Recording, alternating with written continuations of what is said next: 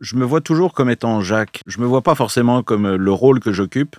Je suis évidemment très respectueux du rôle qui est le mien. Je, je comprends l'importance de ce rôle, mais, mais avant tout, je crois que c'est la, personne qui est à l'œuvre et qui est à, la manœuvre. Donc, euh, je pense que le rôle d'un PDG, c'est évidemment d'exprimer sa personnalité, mais c'est aussi d'être un membre de l'équipe. Je me vois pas forcément comme celui qui est le plus intelligent à la table, celui qui a toutes les réponses. Je me vois comme celui qui contribue, euh, celui qui aide à ce que les équipes se sentent à l'aise pour être capable, elles, de performer, elles, d'amener les résultats attendus. Donc je me vois comme un parmi l'équipe et pas comme celui qui est au-dessus de l'équipe.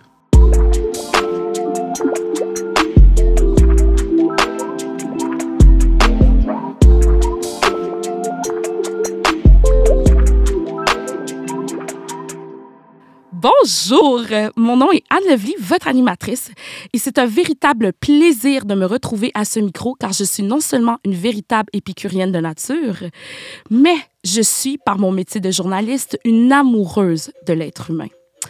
Et aujourd'hui, j'aurai le bonheur de naviguer dans la gourmandise, mais aussi dans l'authenticité pour vous raconter des histoires avec nos invités. Et donc, sans plus tarder, laissez-moi vous introduire le premier de cette série.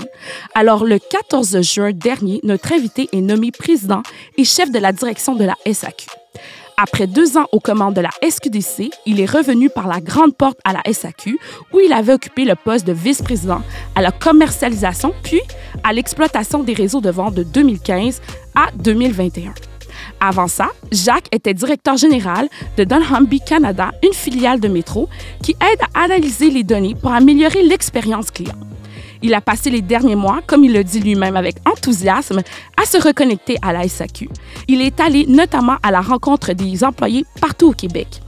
Il s'installe dans son poste alors que beaucoup de défis attendent la SAQ dans les années à venir. Des attentes toujours plus grandes de la clientèle, une économie incertaine, une transition écologique à accélérer, de nombreux livrables à livrer au bénéfice des Québécois. Discussion aujourd'hui avec Jacques Farcy, l'homme à la barre de la SAQ et de ses 7500 employés. Vous écoutez Sous le bouchon, épisode 22, entretien avec Jacques Farcy.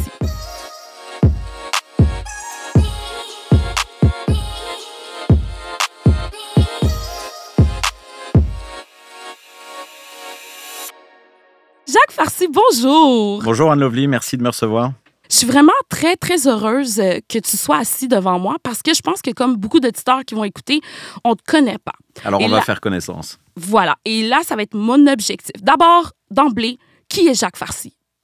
Eh bien, euh, écoute Anne Lovely, en fait, je suis le, nouveau président et chef de la direction de, de, de la SAQ, mais euh, avant tout, j'ai eu une carrière. Mon, petit accent euh, traduit mon origine hein, ou trahit mon origine.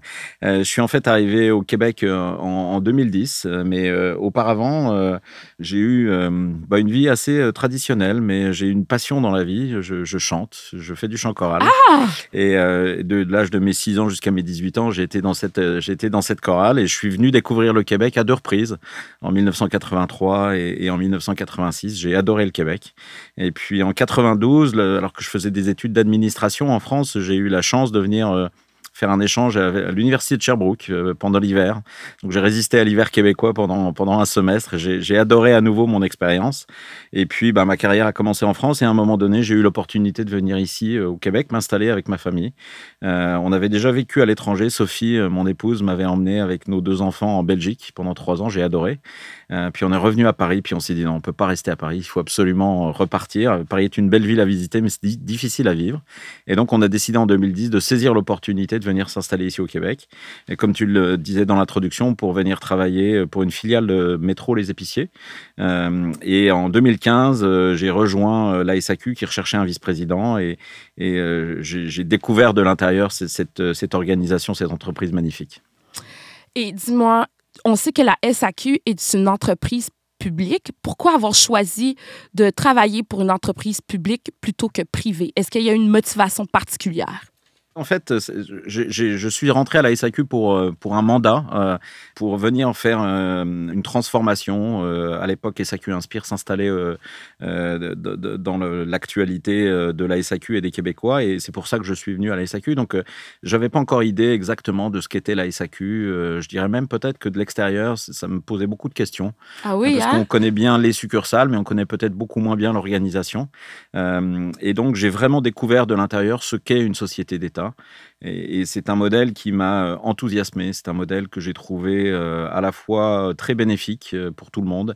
et, j'ai vraiment évolué dans, ma manière de voir les choses en me disant, bah, finalement, c'est sans doute un modèle dans lequel je souhaite me développer. Et c'est pour ça aussi que j'ai saisi l'opportunité quand le poste est, est, arrivé à la Société québécoise du cannabis de dire, j'ai envie de continuer à contribuer. Et puis, j'ai été très bien accueilli au Québec depuis mon arrivée. Les gens ont été très généreux avec moi. Le Québec a été généreux avec moi. Je me suis dit que c'était sans doute aussi le moment d'amener ma contribution, modeste, mais d'amener ma contribution au Québec euh, en participant à ce mouvement euh, de, diriger une société d'État. Mais là, on entend parler de, ton rôle de PDG comme à la SAQ, mais j'aimerais connaître ton parcours. Tu sais, avant d'atterrir à la SAQ, quels ont été les pas? Parce que c'est sûr que les gens sont curieux de savoir euh, tes études, par exemple, ça a été quoi ton parcours? Alors, bah, j'ai fait des études d'administration en France. Euh, donc, euh, ces études d'administration-là m'ont m'ont amené euh, d'abord à commencer à vendre. J'ai vendu de la lessive et des couches culottes euh, auprès de détaillants en France. Donc un parcours assez traditionnel euh, en France de, personnes qui ont fait des études d'administration, ce qu'on appelle en France du commerce ou de la vente. Et puis ensuite, j'ai rejoint une société qui s'appelle Black Decker en France également. Black Decker. Oui, tout à fait. et, c'est assez intéressant. Ce n'était pas un choix, mais j'ai souvent été dans des industries dans lesquelles j'étais pas concerné. J'ai vendu des couches culottes, j'avais pas d'enfants. J'ai vendu des perceuses, je savais pas faire de bricolage.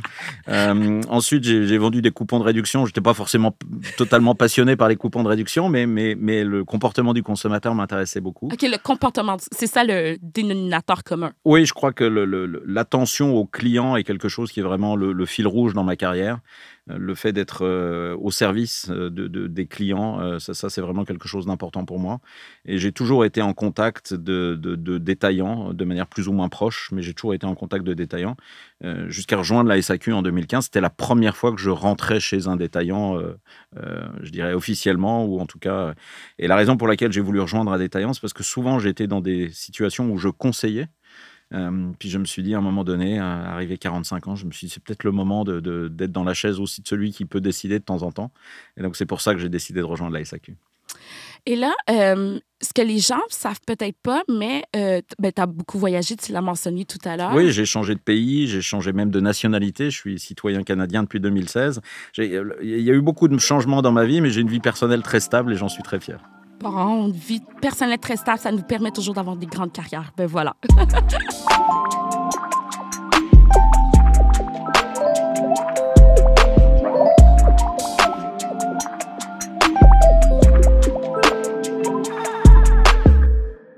Jacques, tu connais déjà la SAQ et tu y reviens après un passage à la tête de la SQDC. Mhm. Est-ce que cet éloignement des activités de la SAQ te donne un regard différent sur l'entreprise aujourd'hui? C'est vrai que quand, euh, quand on est dans une organisation, on a tendance à vivre l'organisation de l'intérieur et donc euh, la perspective est celle de quelqu'un qui connaît bien, très bien l'organisation. Quand je suis parti à la SQDC, euh, même si les deux entreprises sont proches et j'ai gardé, j'avais gardé beaucoup de contacts avec la SAQ, beaucoup d'amis, beaucoup de, gens avec qui j'avais travaillé, donc je n'étais pas à des années-lumière, mais c'est vrai que quand on est à l'extérieur, bah, on ne sait pas ce qui se passe à l'intérieur et on voit ce que les gens autour de l'organisation expriment sur l'organisation. Euh, donc ça, ça m'a marqué. Puis quand je suis à nouveau revenu à la SAQ, là, euh, j'ai eu l'opportunité de me réintégrer une deuxième fois, de, redécouvrir l'organisation. Et là, effectivement, euh, j'ai formulé plusieurs apprentissages quand je suis arrivé, des choses qui m'ont, je dirais, interpellé. Et, ces choses-là, je crois que c'est une chance que je les vois de par ce passage à l'extérieur avant de revenir à la SAQ. Mais justement, qu'est-ce qui t'a si interpellé? C'est quoi? Quels ont été tes constants? Alors j'ai fait trois constats en revenant à la SAQ principaux. Le premier, c'est que j'ai, euh, euh, je, me suis réintégré, comme tu l'as dit également. J'ai passé vraiment quasiment les deux premiers mois de mon mandat à être avec les équipes. À faire le tour des équipes. J'ai été très bien accueilli, les gens étaient très contents. je suis allé au contact des opérations partout dans l'organisation. D'ailleurs, un des employés, Patrick, qui est au retour, m'avait demandé que je puisse le citer si un jour j'étais en face d'un micro. Alors c'est le, le, cas aujourd'hui, c'est le cas aujourd'hui, donc, donc je veux le saluer. Mais au-delà de Patrick, j'ai rencontré énormément de gens très intéressants partout dans l'organisation. Et le premier constat que j'ai fait, c'est qu'il y a une énergie incroyable à la SAQ. On a des équipes passionnées, je le savais déjà, mais le fait de le revivre, c'est quelque chose d'incroyable. Donc ça, c'est vraiment un premier constat. Puis dans une organisation, avoir de la passion, avoir de l'énergie, c'est un très très très très bon point de départ. Le deuxième constat que j'ai fait, c'est que parfois, on perd pas mal de cette énergie dans nos manières de faire. C'est-à-dire? À, l'interne de la SAQ. Bah, la manière simple d'exprimer ça, c'est on est un peu compliqué. Ah, vous l'avouez que vous êtes un petit peu compliqué. Bah oui, puis, puis, je pense que je pense qu'il n'y a, a, rien de mal et c'est pas du tout euh, porter un jugement sur la qualité d'une organisation. Je crois que justement, avoir un regard critique, c'est quelque chose d'important. Oui, parfois, on est un peu compliqué. Euh, alors, on, navigue dans un environnement complexe. On est une société centenaire. On est dans un équilibre qui est un équilibre qui s'est construit au fil du temps. Euh, donc, c'est sûr que cette complexité-là, il faut y être attentif, il faut la respecter. Mais je crois que la réponse à la complexité, c'est pas la complication, c'est au contraire la simplicité. Donc j'ai le souhait avec les équipes, euh, toutes les équipes de la SAQ, qu'on travaille de plus en plus simple parce que l'énergie qu'on a au démarrage, bah, plus on va être simple, plus elle va réussir à produire un impact euh, en bout de ligne.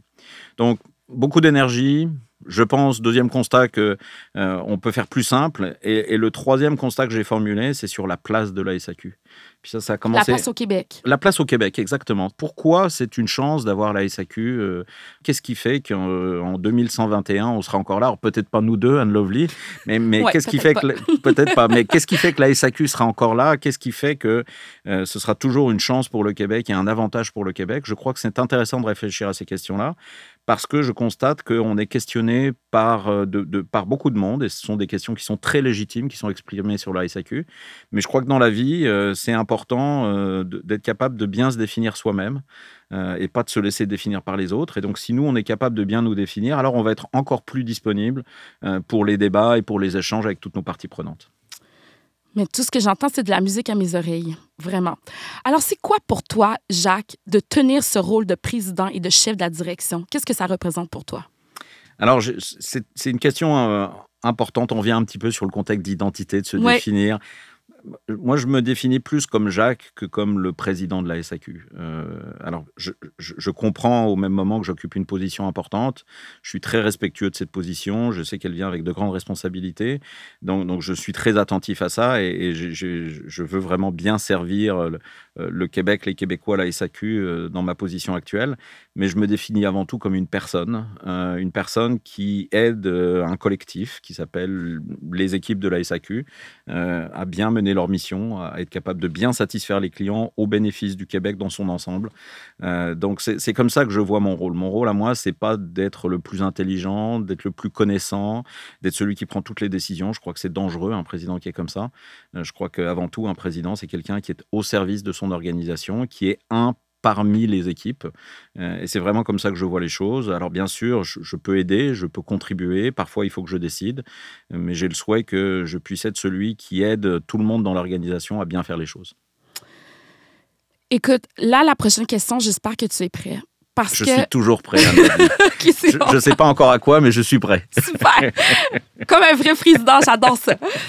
Euh, tu sais, comme consommatrice, je me dis tout le temps, quand je voyage, je peux trouver toutes sortes de bouteilles, que ce soit dans les dépanneurs, que ce soit dans des espèces de boutiques privées où est-ce qu'ils vendent du vin.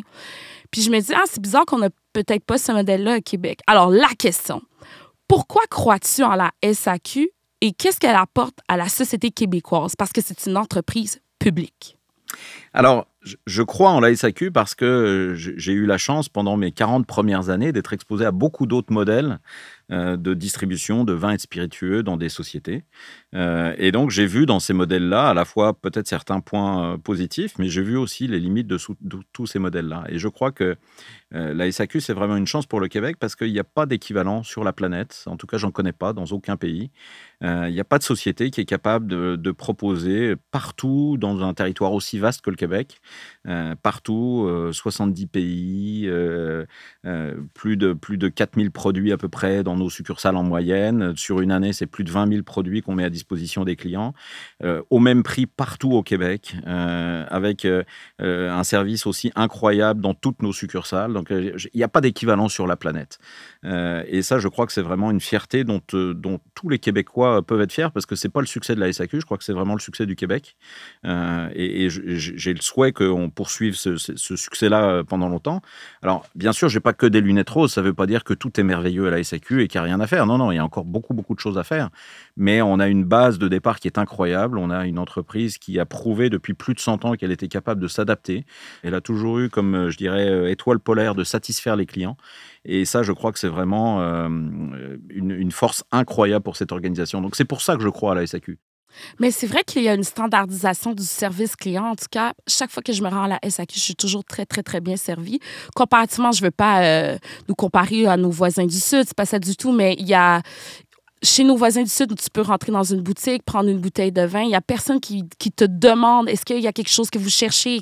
Tandis qu'au Québec, partout où on va, il y a toujours quelqu'un pour nous dire comment on peut vous aider. Puis ça, je trouve que ça fait vraiment une grande différence. Oui, je, tenais à le souligner. Merci, merci Anne Lovely. Puis peut-être je pourrais me permettre d'aller un petit peu ben plus loin pour savoir, tu magasines dans, dans quelle succursale? Quelles sont les équipes qui, qui, qui, te rendent si satisfaite? Euh, Le Shop Angus, la SAQ de sélection qu'on appelle. D'ailleurs, il faudrait demander c'est quoi la différence entre une SAQ normale et une SAQ sélection, mais je pense qu'il y a plus de choix, peut-être. Oui, la superficie est un peu plus grande, il y a un petit peu plus de choix, il y a, il y a une station de dégustation, il y a un espace il y a, il y a plusieurs caractéristiques, ah. mais... mais euh, Merci de le préciser. Oui, oui. Merci de le préciser. Ben, je trouve que ça fait peut-être partie des stratégies. Peut-être que je me trompe, là. SAQ sélection, SAQ normal. Est-ce que je me trompe? Non, non, ben, en fait, on s'adapte. Il, y a, des endroits où euh, je dirais que la densité de population, l'attente de la clientèle fait ah. qu'on est capable d'avoir des succursales un peu plus grandes euh, qu'à d'autres endroits. Mais, mais on, essaye de. Bah, je dirais que notre métier à nous, c'est d'être attentif pour avoir toujours la bonne réponse par rapport à la zone dans laquelle on s'implante. Donc la SAQ de, Shop Gus. Euh, Top. Bon, parfait. Puis, puis si tu souhaites voyager partout au Québec, Anne Lovely, puis je, te le souhaite de, voyager partout au Québec. Je, commence, je commence à voyager partout au Québec. Je, suis certain que tu auras la même qualité de service partout dans nos, dans nos équipes parce que tu as utilisé un terme qui est la standardisation. Oui. Euh, en fait, c'est un succès, ça. Oui, puis, puis le terme standardisation, je voudrais juste être, être, clair je crois qu'il y a une, un, souhait, une volonté, une envie de nos équipes à bien servir les clients partout. Partout. Maintenant, dans la manière de faire, chacun a sa personnalité. Je reviens sur ce que je disais tout à l'heure. Chacun euh, euh, exprime sa personnalité à la SAQ et donc il n'y a pas de, il a pas de script commercial. Il n'y a pas de. Euh, on veut que le, service soit au rendez-vous, mais la bonne manière de le faire, on pense que nos équipes sont tout à fait compétentes. Elles ont envie d'être capables de bien le faire et donc la, dernière chose qu'on voudrait, c'est les brider ou, ou les encadrer sur ça. On veut que nos équipes soient capables d'exprimer leur passion, euh, qui est grande.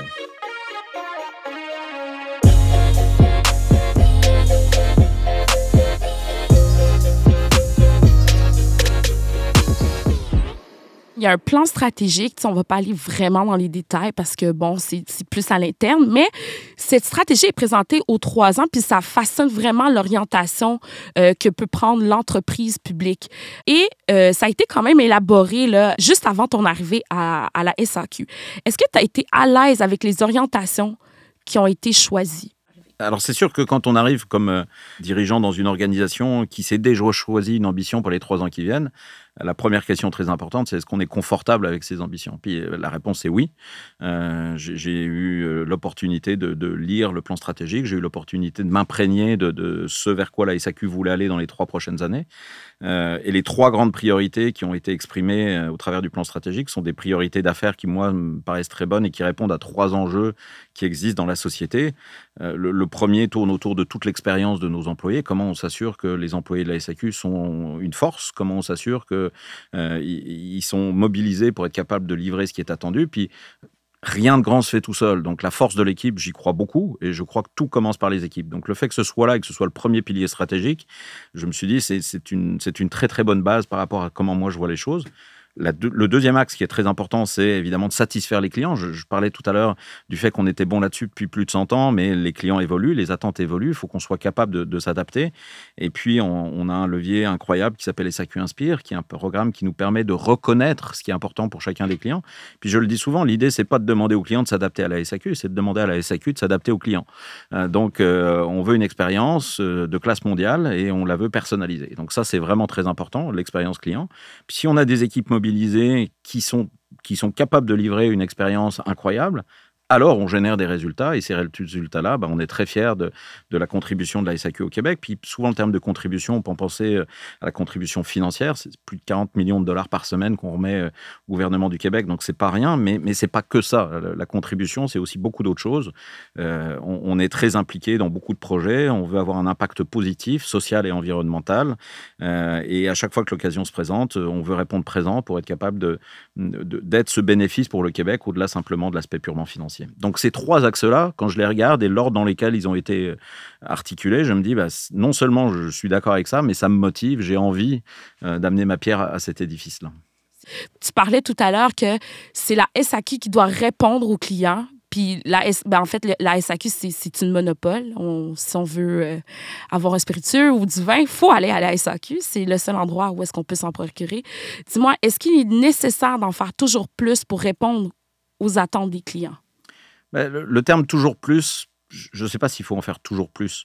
Euh, on vend un produit particulier, on vend un produit sur lequel il faut être attentif. C'est une de nos missions. La vente responsable, c'est évidemment au cœur de nos activités. Puis, euh, je, le redis souvent, dans la vie, le problème, c'est pas la chose, c'est la dose. Donc, il faut être attentif à ça. Est-ce que vous pouvez répéter? Ben, Dans la vie, je crois que les problèmes sont rarement liés aux choses.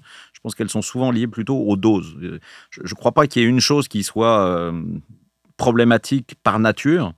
Euh, je crois que tout est une question de dosage et d'équilibre, et donc je crois beaucoup à ça. Donc, euh, euh, nous, dans la satisfaction client, ce qu'on veut faire, c'est pas forcément en faire toujours plus, mais on veut reconnaître ce qui est important pour chacun des clients et on veut s'adapter à chacun des clients. Puis, je le redis, dans notre industrie, avec la variété, avec l'historique de notre industrie, il y a des gens qui sont très peu impliqués dans notre industrie, qui achètent une bouteille de vin parce qu'ils ont de la visite à Noël, on doit respecter ça et on ne veut pas forcément transformer ces gens-là en passionnés connaisseurs si ce n'est pas leur envie. À l'inverse, on a des gens qui sont des grands collectionneurs, on a des gens qui sont capables d'investir plusieurs dizaines de milliers de dollars. Et c'est possible de répondre aussi à ces clients. Et on non seulement c'est possible, mais on veut que ces clients-là, on veut leur répondre, on veut qu'ils restent au Québec, on veut qu'ils soient satisfaits de ce que le Québec leur apporte. Donc c'est pas simplement, euh, je dirais, une possibilité, c'est quasiment pour nous une obligation. Euh, et le mandat que nous on a, c'est de servir tous les Québécois, peu importe leur intérêt dans notre industrie. On doit respecter cet intérêt, on ne doit pas forcément stimuler la consommation, c'est pas du tout notre mission, mais on doit comprendre ce qui est important pour les clients. Donc, bien euh, satisfaire les clients, c'est ça, c'est bien reconnaître les clients pour être capable de bien les servir. Et dis-moi, euh, on parlait tout à l'heure de la contribution sociale, la contribution économique dans la société québécoise. Dis-moi, qu'est-ce que ça veut dire contribuer à la société québécoise et à l'environnement? Parce que je veux vraiment revenir là-dessus. Alors, on, est très actif, très sensible euh, à l'impact environnemental de nos activités, évidemment. Depuis déjà de nombreuses années, euh, quand on construit des succursales, on, s'assure de respecter les plus hauts standards en termes de construction, euh, qui soient efficaces d'un point de vue énergétique. Donc, on, respecte les cahiers des charges parmi les plus, les plus exigeants en la matière. on est attentif à, l'économie d'énergie, on est attentif à, notre impact sur, sur nos activités dans les L'autre élément sur lequel évidemment on travaille, euh, c'est de se dire que ben, on a des produits euh, qu'on transporte, on a des produits qui viennent de partout sur la planète. Donc évidemment, il y a un impact dans ce transport et dans, dans, dans, le fait, dans le fait d'amener les produits au Québec. Donc euh, on est aussi très actif sur l'embouteillage de nos vins pour s'assurer que on puisse être embouteillé dans ce qu'on appelle chez nous du verre allégé, donc des bouteilles plus légères, parce qu'évidemment, moins on transporte de matière, bah, plus on est vertueux pour l'environnement. Puis on parle beaucoup de, de s'assurer de, de, de la deuxième vie des emballages. La, meilleure deuxième vie, c'est de ne pas mettre l'emballage en circulation. Donc, euh, si la bouteille est deux fois moins pesante, eh ben, on vient d'économiser énormément d'impact sur toute la ligne. Puis, bah, évidemment, on, vend encore des bouteilles. Donc, à la fin de la journée, il reste encore des bouteilles euh, qui existent. Donc, euh, la SAQ est active dans le mouvement québécois qui s'organise autour de, la consigne. On applaudit cette initiative. On veut, on veut amener notre, notre contribution également à, ce mouvement-là.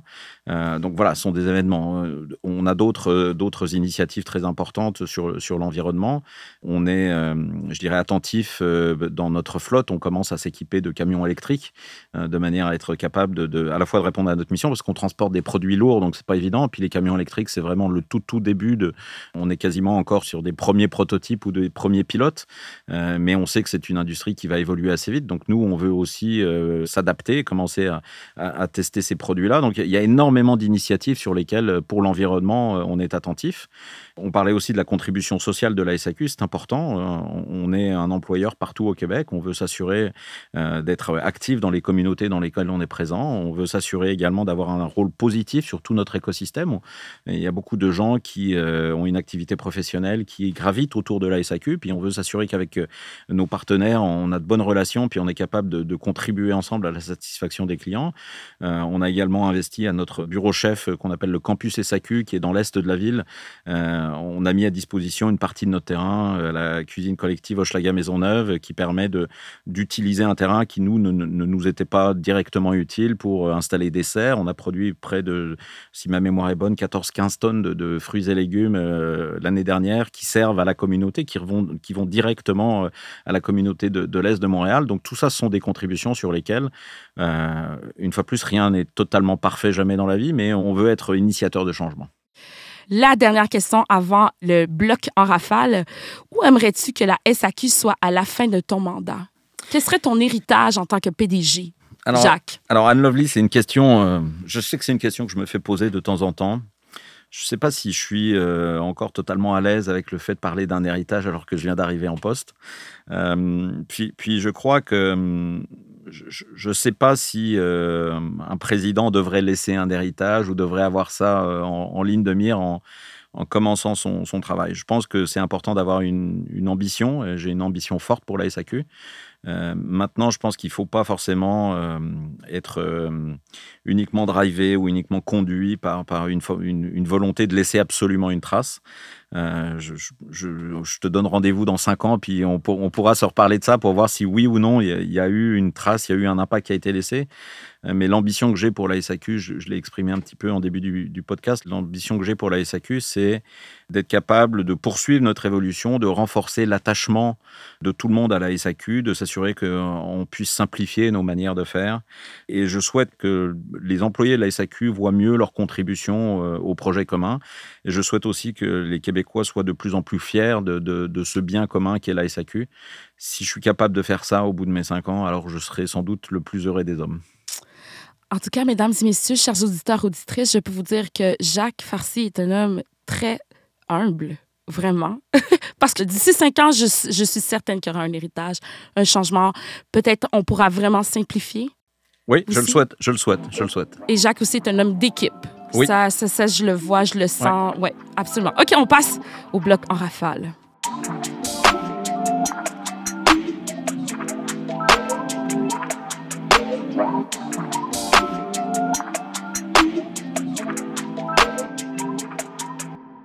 Es-tu prêt, Jacques? Oui. OK, super. la SAQ, une société d'État ou une entreprise commerciale? Alors, euh, Anne Lovely, je crois qu'on n'a pas à choisir. On a ce bénéfice, on a cette chance, nous, de pouvoir être les deux. Et donc, on est à 100% les deux. OK. On privatise ou pas? Non, on privatise pas. Jamais. C'est clair. OK. Pour une occasion spéciale, des bulles ou un grand vin? Alors, je vais peut-être euh, refaire le, coup pour la première question, mais euh, les producteurs de bulles ont souvent tendance à dire que ce sont euh, des grands vins de la région prononcés, même si ce sont des vins effervescents. donc, pour moi, j'adore les vins effervescents, j'adore ces, ces catégories-là. donc, pour moi, plutôt des bulles, mais qui sont évidemment des grands vins. Un livre à lire ou à relire et un auteur préféré alors, en livre, si on parle de la partie euh, livre plutôt entre guillemets professionnel, il y a un livre que j'ai lu il y a quelque temps qui m'a marqué énormément. euh, qui s'appelle L'entreprise est une affaire de cœur ou The Art of Business en anglais, parce qu'il était d'abord écrit en anglais. Il était produit par un auteur qui s'appelle Hubert Joly, qui est français également d'origine, qui est quelqu'un qui m'impressionne, que je, suis à distance depuis plusieurs années. C'est vraiment quelqu'un qui me marque beaucoup, beaucoup. Et donc voilà, l'entreprise une affaire de cœur d'Hubert Joly, je, vous le, je vous le conseille. sur un angle plus, je dirais, personnel ou sur un angle, pas de livre d'affaires, j'aime beaucoup les livres de Douglas Kennedy. C'est souvent des chroniques un peu de société, ou, c'est pas des histoires dans lesquelles il y a énormément d'action, mais je trouve que Douglas Kennedy a une manière de décrire les situations, de décrire les personnages qui me parle énormément, donc j'apprécie beaucoup sa, littérature. Une chanson ou un artiste coup de cœur? Alors les chansons, j'en ai plein. Euh, mais vous étiez à la chorale quand même, c'est ce que vous avez fait. Oui, et puis la musique, euh, la musique, ça m'allume. petite anecdote, je commence même à distribuer tous les vendredis à mon comité de direction une musique pour leur souhaiter euh, la, bonne fin de semaine. Alors, je ne sais pas si mes choix sont validés par mon équipe, euh, mais, mais bref, je, continue à les faire. Oh mon Dieu, je veux savoir quelle chanson, par exemple, que vous ah, C'est vraiment en fonction de l'humeur du moment. Puis j'ai des choix très. Enfin, j'ai vraiment des goûts très, très, très variés. Donc, euh, donc euh, la chanson préférée, je vais en citer plusieurs. Donc, il y a Magic de Polo Epan que j'adore. Il y a Saint-Claude de Christine and the Queens que j'adore. Il y a Gently Disturbed de David Shai Cohen que j'adore. Il y a Spirit in the Sky de Norman Greenbaum. Ça, c'est ma, ma musique référence. C'est celle que j'écoute. Elle me donne de l'énergie à chaque fois que j'en ai besoin. Et puis un artiste coup de cœur, c'est un artiste québécois que j'ai découvert en arrivant ici, qui s'appelle Daniel Bélanger. Bien sûr. J'adore, je, crois que j'adore à peu près tout ce qu'il fait. Euh, et je connais mal Daniel Bélanger, mais tout ce que je vois de lui, que ce soit de la musique, ou je crois qu'il fait également des photographies, peut-être même du dessin. J'adore cet homme-là, même si je l'ai jamais rencontré. Tout ce qu'il fait m'émeut beaucoup. Daniel Bélanger est un chouchou euh, du Québec, ah ben, effectivement. Je, comprends. un sport que tu aimes pratiquer ou regarder? Alors, je suis pas très sportif. Euh, euh, on, a la chance d'être dans un podcast, donc euh, les gens entendent ma voix, c'est parfait. donc, non, je suis pas très sportif. Je, nage à peu près une à deux fois par semaine, ça, ça me vide la tête. À peu près de la même chose quand, quand je chante une fois par semaine. le sport, les sports que j'aime regarder, j'aime bien toutes les compétitions internationales. J'aime bien regarder le rugby, qui est un sport plutôt localisé. Il y, a des, il y a des endroits où on joue au rugby. Euh, je voudrais pas du tout jouer au rugby, mais c'est un sport que j'apprécie beaucoup à regarder. Mesdames et messieurs, le PDG de la SAQ chante. J'adore. un plaisir coupable. Bah, chanter sous la douche. C'est parfait. Un mentor. Alors, il y a, beaucoup de gens m'ont marqué dans, dans, ma carrière, dans ma vie professionnelle. Il y a une personne qui m'a marqué ces dernières années, et puis je voudrais euh, la saluer. Il s'agit de Catherine Dagenet. C'est l'ancienne présidente de la SAQ. Euh, Catherine a toujours été disponible pour moi. Elle m'a recruté à la SAQ. J'ai toujours rapporté à Catherine quand j'ai travaillé à la SAQ. C'est quelqu'un qui m'a euh, motivé, qui m'a donné les petits coups de pied quand c'était nécessaire, qui m'a écouté, qui m'a questionné. C'est vraiment euh, je, dois beaucoup à Catherine, donc je, veux saluer à la fois tout son travail euh, à la SAQ. Elle a été euh, très longtemps à la SAQ, elle a eu une carrière incroyable à la SAQ. Mais en tant que personne, je veux aussi saluer tout ce qu'elle a pu m'apporter. Eh bien, c'est sur cette note d'inspiration, Jacques, que se termine notre entretien déjà. Merci beaucoup, c'est un plaisir. Merci infiniment d'avoir participé avec autant d'ouverture, avec autant de cœur. Mon Dieu, j'ai goût de, de, te demander de chanter, mais je ferai pas ça, je ferai pas ça. Merci encore infiniment d'être passé sous le micro sous le bouchon. Merci. Merci.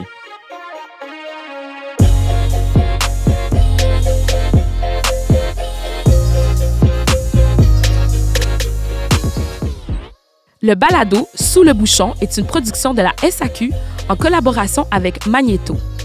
Idée originale, l'équipe des affaires publiques et communication de la SAQ. Prise de son, montage, mixage et musique, Antonin Viss. Un merci spécial à Linda Bouchard et Marie-Claude Nantel pour le contenu de cet épisode.